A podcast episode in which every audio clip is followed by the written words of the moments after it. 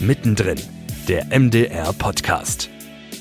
Ich habe auch das Gefühl, dass diese Volo-Gruppe eine sehr coole Gruppe ist, weil das erste Mal in meinem Leben Menschen in einem Seminar sitzen, die zu 100% Bock haben auf das, was da gerade passiert und alle mitdiskutieren und alle irgendwie voneinander lernen und sich gegenseitig unterstützen. Das ist auf jeden Fall eine sehr coole Atmosphäre und das bringt einem ja sehr viel.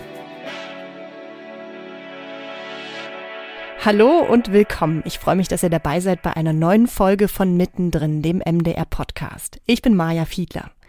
Heute schauen wir uns genauer an, welche Möglichkeiten es gibt, selbst mitzumischen, was das MDR-Programm angeht.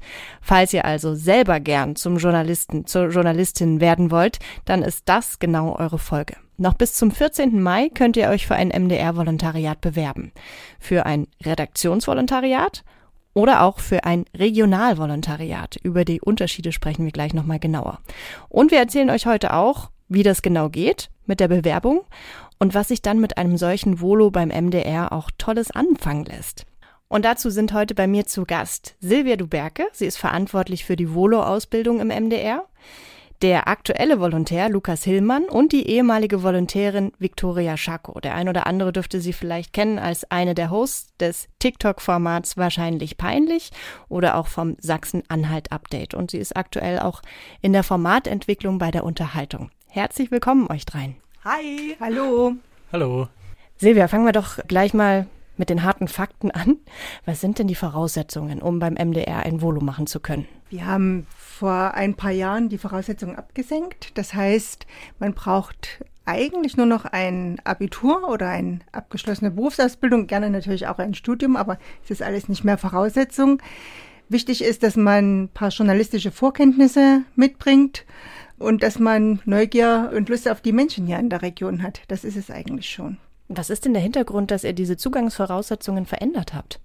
Na, wir möchten gerne mehr Diversität ähm, ins Unternehmen bringen, auch in die Ausbildung. Und die ähm, abgesenkten Voraussetzungen sollen natürlich auch Bewerber und Bewerberinnen zu uns bringen, die sonst nicht den Weg zu uns finden würden. Sozusagen also die Hemmschwelle auch ein bisschen abbauen. Und dann haben wir jetzt nicht mehr nur ein Redaktionsvolontariat im Angebot, sondern auch ein Regionalvolontariat. Was lerne ich denn da?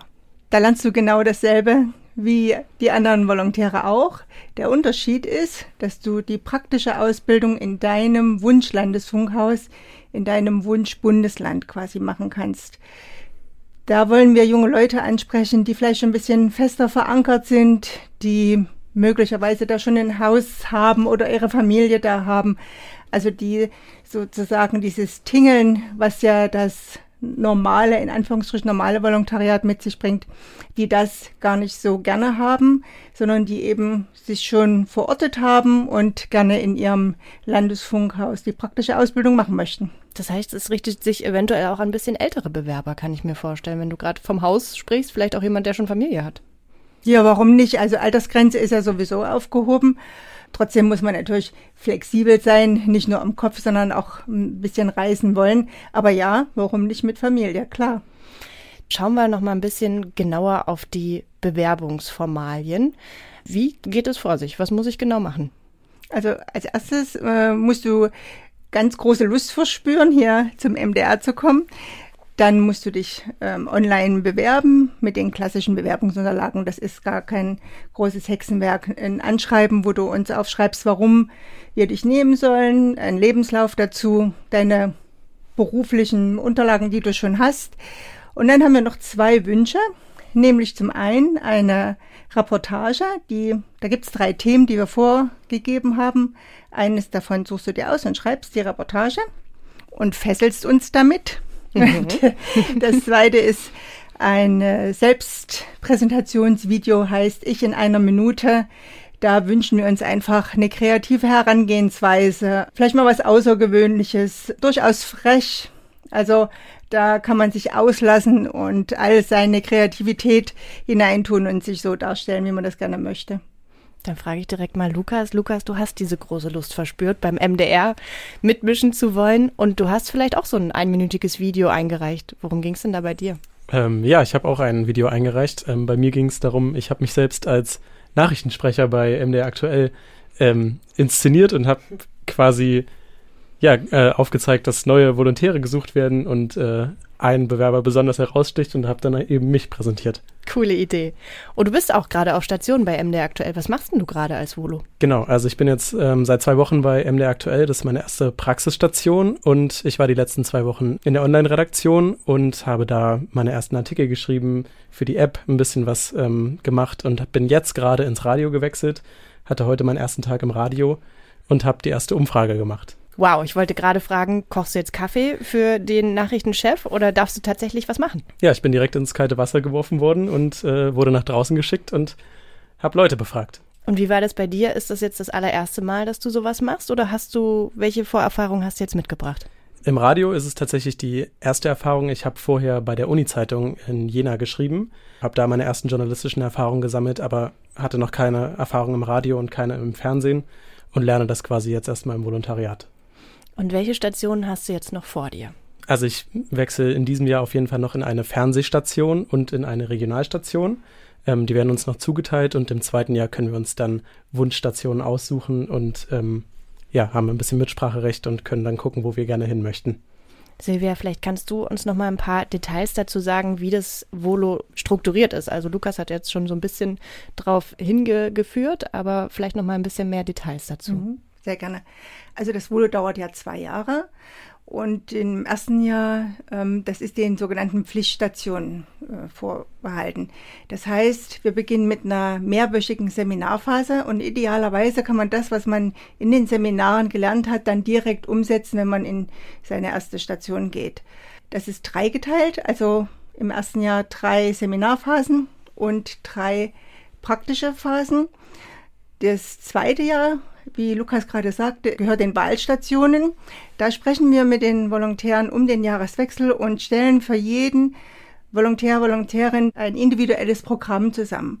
Also man kann entweder sich breit aufstellen und viel im MDR kennenlernen oder man sagt, ich weiß schon ganz genau, was ich möchte. Ich möchte mich spezialisieren und dann machen wir das eben möglich. Also das wird für jeden ganz passgenau zurechtgeschnitten, ja, damit der Volo dann auch zufrieden nach der Ausbildung optimalerweise dann hier im Unternehmen bleibt. Du hast mir im Vorgespräch erzählt, dass ihr ab dem kommenden Jahr die Struktur des Volontariats ein bisschen verändern wollt. Was schwebt euch denn davor? Genau. Wir sind tatsächlich gerade in der Planung und es gibt viele Gespräche mit den Redaktionen und in den Landesfunkhäusern, ob die das auch für eine gute Idee halten. Und zwar wollen wir gerne äh, aus drei Stationen, ich habe ja vorhin erzählt, ähm, drei Seminarphasen, drei Redaktionseinsätze im ersten Jahr, wollen wir zwei machen. Wir wollen gerne die Seminarphase verlängern und dafür aber auch den Einsatz in den Redaktionen verlängern. Wir wollen damit dem Transformationsprozess auch ein Stück ja begleiten sozusagen im Haus. Äh, die Redaktionen haben sich zusammengefunden und sind jetzt groß genug, um Hörfunk, Online und Fernsehen quasi in diesem Zeitraum, in dem der Volo dort ist, ähm, bieten zu können, dass, mhm. sie, dass die Volos das dort lernen können. Und ähm, die zweite Station soll dann die Regionalität abdecken. Und wir haben ja zwölf Volontierende in den Gruppen. Das heißt, die ersten sechs machen da sozusagen in der ersten Station hier in der Zentrale ihre ersten praktischen Erfahrungen und die wechseln dann. Also das ist die Idee dahinter. Das ist noch nicht ganz spruchreif, aber wir sind schon ein ganz schönes Stück vorangekommen und die Redaktionen, mit denen wir sprechen, die finden das eigentlich eine gute Idee und natürlich hoffen wir jetzt, dass wir die anderen Kollegen auch noch mit ins Boot nehmen können. Vicky, du hast das Volo schon hinter dir. Wie sah denn dieser individuell zugeschneiderte Masterplan für dich aus? Hast du dich auf was Spezielles fokussiert oder eher breit aufgestellt? Ich bin eigentlich total offen reingegangen. Ich hatte meine journalistische Vorerfahrung auch schon im MDR. Viel, ich sag mal, äh, auch aktuelle Nachrichten, ähm, wo Lukas jetzt auch äh, sozusagen ähm, ver verortet ist und war davon aber so ein bisschen erschlagen. Also ich sag mal so, meins war es nicht und war dann im Volo total überrascht und auch ehrlich gesagt sehr, sehr erleichtert, dass das gar nicht, das ist gar nicht alles vom Journalismus. Ich habe dann noch so viele Facetten und so viel mehr kennengelernt, bin dadurch zum Beispiel auf diesen Bereich einfach der Formatentwicklung aufmerksam geworden, Innovationsmanagement, was eben auch einfach alles dazugehört und habe mich da halt total drin gesehen und bin da jetzt unter anderem auch äh, mit aufgestellt, genau. Also das ist auch eine absolute Chance, die das Volo bietet, eben diesen Umfang, den der MDR in seinem Repertoire hat, auch mal kennenzulernen und da reinzuschnuppern. Lukas, hast du noch eine Idee, wo, was du da unbedingt gerne kennenlernen willst? Uh, das ist eine gute Frage. Ähm, also es gibt so viele Sachen, die ich gerne kennenlernen würde. Also ich würde auch gern ähm, so ein paar, ja, wo man ein bisschen sich mehr Zeit nehmen kann. Also jetzt gerade bei aktuell ist es natürlich tagesaktuell und man muss ähm, liefern. Ähm, knallhartes Nachrichtengeschäft. Genau, das knallharte Nachrichtengeschäft. Ähm, aber es gibt ja auch noch ganz andere Sachen. Aber mich würde natürlich auch mal interessieren, wie zum Beispiel die Tagesschau arbeitet. Das wäre natürlich noch knallhärteres äh, Nachrichtengeschäft. aber genau, da haben wir auch die Möglichkeit hinzuwechseln. Das fände ich eigentlich ganz cool. Silvia, genau, was ähm, hat es damit auf sich? Das sind so Stationen, die man auch außerhalb des MDRs dann machen kann. Genau. Also wenn, wenn das redaktionell notwendig ist, sag ich mal, oder wenn man einen Mehrwert mitbringen kann, wenn man eine ex sogenannte externe Station besucht, dann organisieren wir das auch. Wir machen das nicht ins Blaue hinein, weil es dort mal geil ist oder so, sondern wir wünschen uns schon, dass man eine externe Station dann besucht, wenn man von dort quasi was mit ins Haus zurückbringen kann und es hier gut anwenden kann, ja. Aber wenn dieses Zusammenspiel gegeben ist, dann organisieren wir innerhalb der ARD oder des ZDF oder auch bei privaten Produktionsfirmen die Möglichkeit, dass unsere Volontierenden über den Tellerrand hinausschauen dürfen. Das wird sehr gerne angenommen. Auf der anderen Seite macht es auch nicht jeder, weil manche der Volontierenden einfach so straight und so klar sind und sagen, ich möchte das und das und das hier im MDR kennenlernen, dann soll das so sein. Also da gibt es kein, kein gut oder schlecht oder ähm, äh, irgendeine Wertung, sondern wir machen das tatsächlich, wie ich vorhin schon gesagt habe, wir machen das halt so passend, wie es für jeden individuell das Beste ist. Ne? Vicky, lass uns noch mal ein bisschen in deine Erfahrungen eintauchen. Von der Formatentwicklungsstation hast du schon erzählt, aber was war vielleicht innerhalb der Seminare so ein Highlight für dich? Boah, schwierig. Wir hatten ehrlich gesagt so krass, also eine krasse Vari Variabilität irgendwie, so, so, so viele verschiedene Seminare. Ich glaube, also die besten waren natürlich da, wo man irgendwie was machen konnte. Ich, ich denke dann an so einen äh, BJ-Kurs, wo wir irgendwie auch relativ am Anfang glaube, die ersten zwei, drei Wochen waren das schon irgendwie eine Kamera in die Hand gedrückt bekommen haben und sagen, hier, los, macht mal. dann kam ja jetzt in meinem Fall sozusagen bei meinem Jahrgang noch so ein bisschen diese ja, Corona-Pandemie sozusagen dazwischen. Also wir sind dann relativ schnell äh, direkt nach Start oder fast direkt nach Start des Volos ins äh, Homeoffice oder Homeschooling war es ja fast schon bei uns geschickt worden. Hatten also viel virtuell. Das war dann natürlich erstmal eine Herausforderung für alle, für den ganzen Sender, aber natürlich auch für die Volo-Ausbildung und für uns.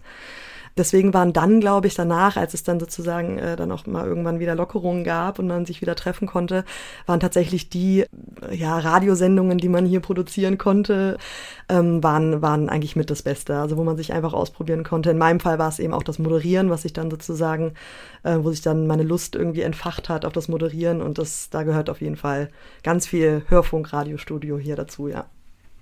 Über deine Moderation sprechen wir auf jeden Fall gleich noch mal ein bisschen genauer.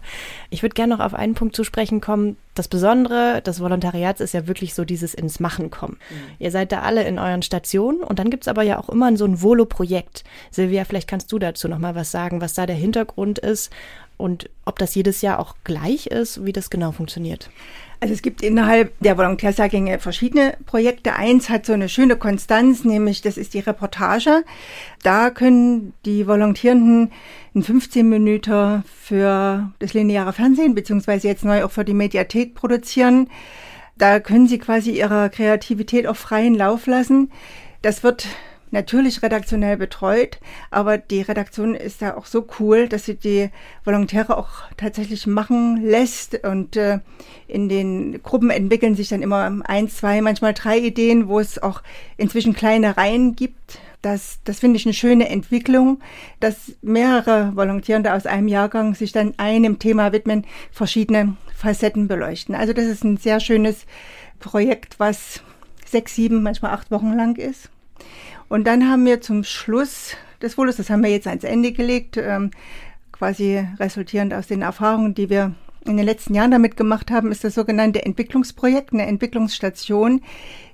Da geben wir den Volontierenden die Möglichkeit, eine Formatentwicklung zu gestalten und das wird sehr, sehr gerne angenommen. Das ist eine richtig schöne Win-Win-Situation. Die Redaktionen geben die Zeit, geben den Raum ein bisschen Geld spielt auch eine Rolle. Und die Volontierenden dürfen spinnen und dürfen ähm, sich ein Format nach ihren Vorstellungen ausdenken und werden dabei so professionell geführt, dass sie manchmal gar nicht merken, dass sie geführt werden und das zum Schluss aber tatsächlich ein Produkt rauskommt, was man weiter verarbeiten könnte.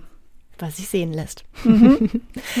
Zum Beispiel das wahrscheinlich peinliche Projekt, wo Victoria ja sehr erfolgreich als Host arbeitet, das ist entstanden in so einer Entwicklungsstation. Das ist ja. wahrscheinlich peinlich, ist tatsächlich das erfolgreichste TikTok-Format bei Funk.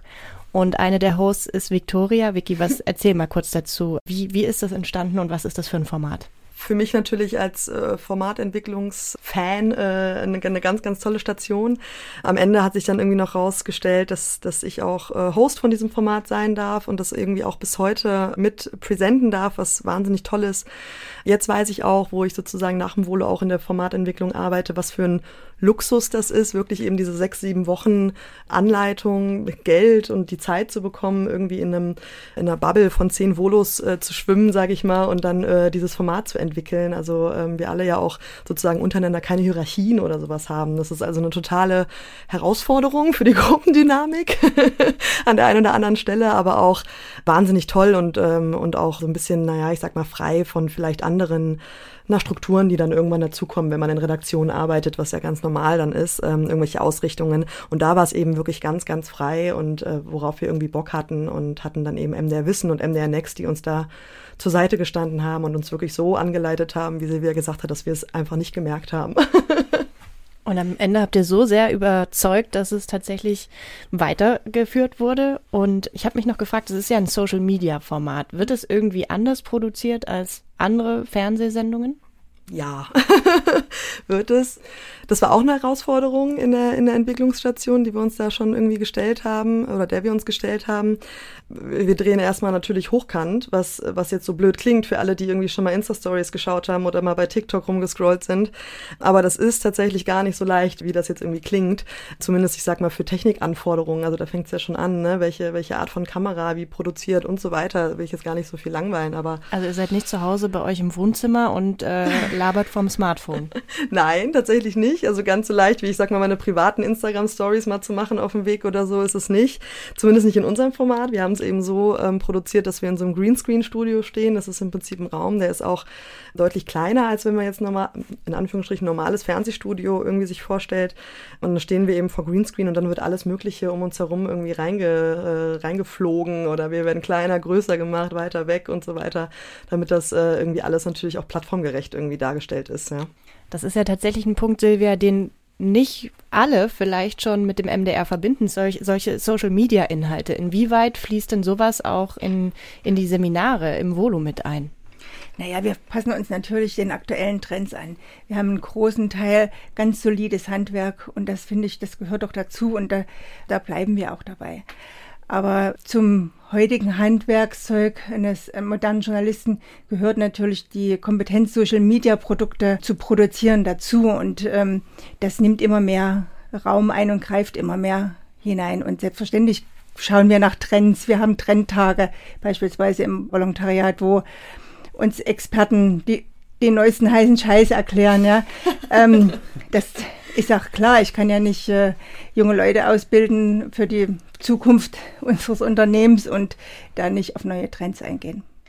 Vicky, ich würde gerne noch mal mit dir zusammen besprechen, was man alles mit diesem Volo anfangen kann. Würdest du sagen, dass du da, wo du jetzt gelandet bist, ohne das Volo vielleicht gar nicht hättest landen können?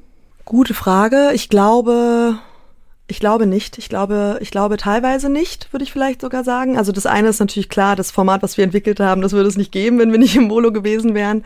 Da wäre ich auch nicht Host von geworden. Ich glaube, es gibt bestimmte Jobs und damit meine ich tatsächlich explizit auch die Moderation, wo ich das Gefühl habe, die wird einem zugetraut, wenn man einfach auch schon journalistische Erfahrung gesammelt hat was auch nachvollziehbar ist jetzt für mich sozusagen, was früher sich unfair angefühlt hat, aber jetzt total nachvollziehbar ist. Man lernt im Volontariat einfach Skills, die ich so im Studium auch nicht gelernt habe. Also ich habe einen Bachelor und einen Master gemacht und habe aber dann, also es war sozusagen immer noch nicht genug und man hat immer noch äh, Wissen draufsetzen können und zwar eine ganze Menge. Von daher am Ende total froh gewesen, dass ich das Volontariat gemacht habe, einfach auch um diese ganzen verschiedenen Bereiche kennenzulernen und dann auch erstmal zu wissen, was will ich überhaupt machen? Also es hat mich einfach auch persönlich total weitergebracht. Also das würde ich einfach jedem raten, der nicht so richtig weiß, wohin es geht. wie ich eine war. Da würde ich gerne nochmal den Bogen schlagen, wie man zum MDR kommt.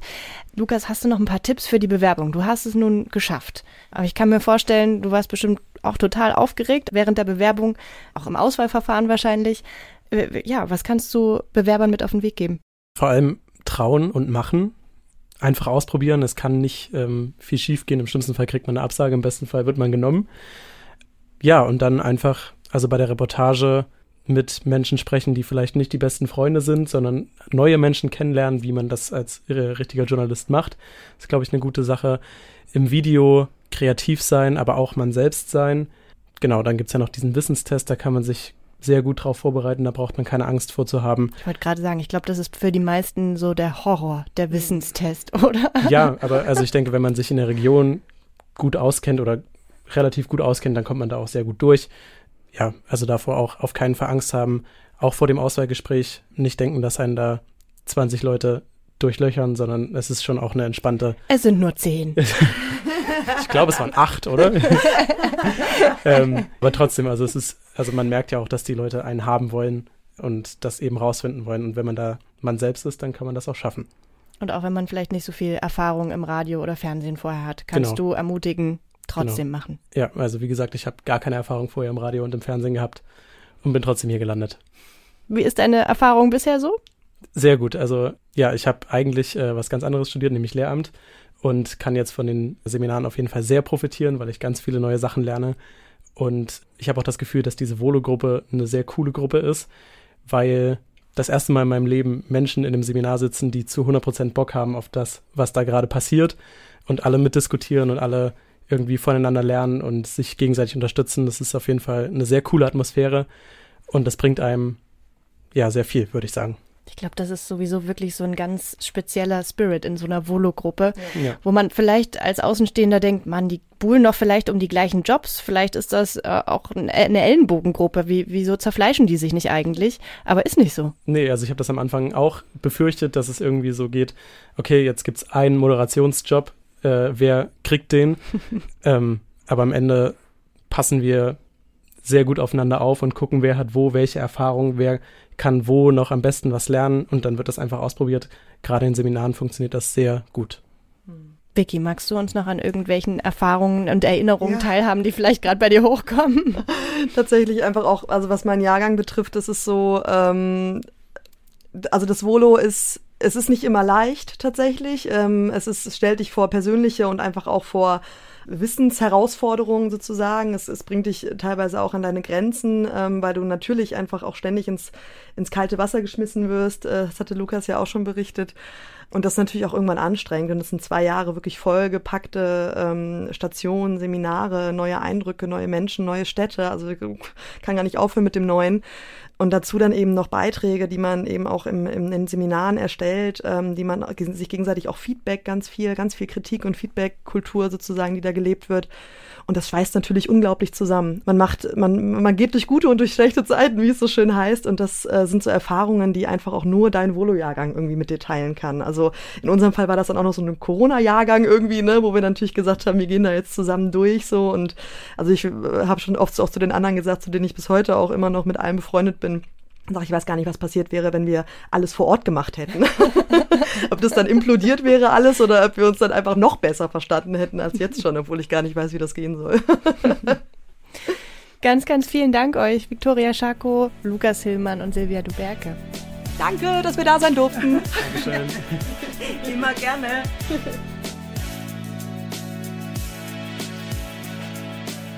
Also, nicht verpassen, noch bis zum 14. Mai könnt ihr euch für das MDR-Volontariat bewerben. Das war mittendrin der MDR-Podcast für heute. Diese und auch viele andere Ausgaben findet ihr in der ARD-Audiothek unter mdr.de und überall da, wo ihr sonst auch eure Podcasts anhört. Habt ihr noch eine Frage, vielleicht auch eine Idee, dann schreibt uns gerne mal eine Mail an mdr-podcast.mdr.de. Ich sage danke fürs Zuhören, tschüss und bis bald.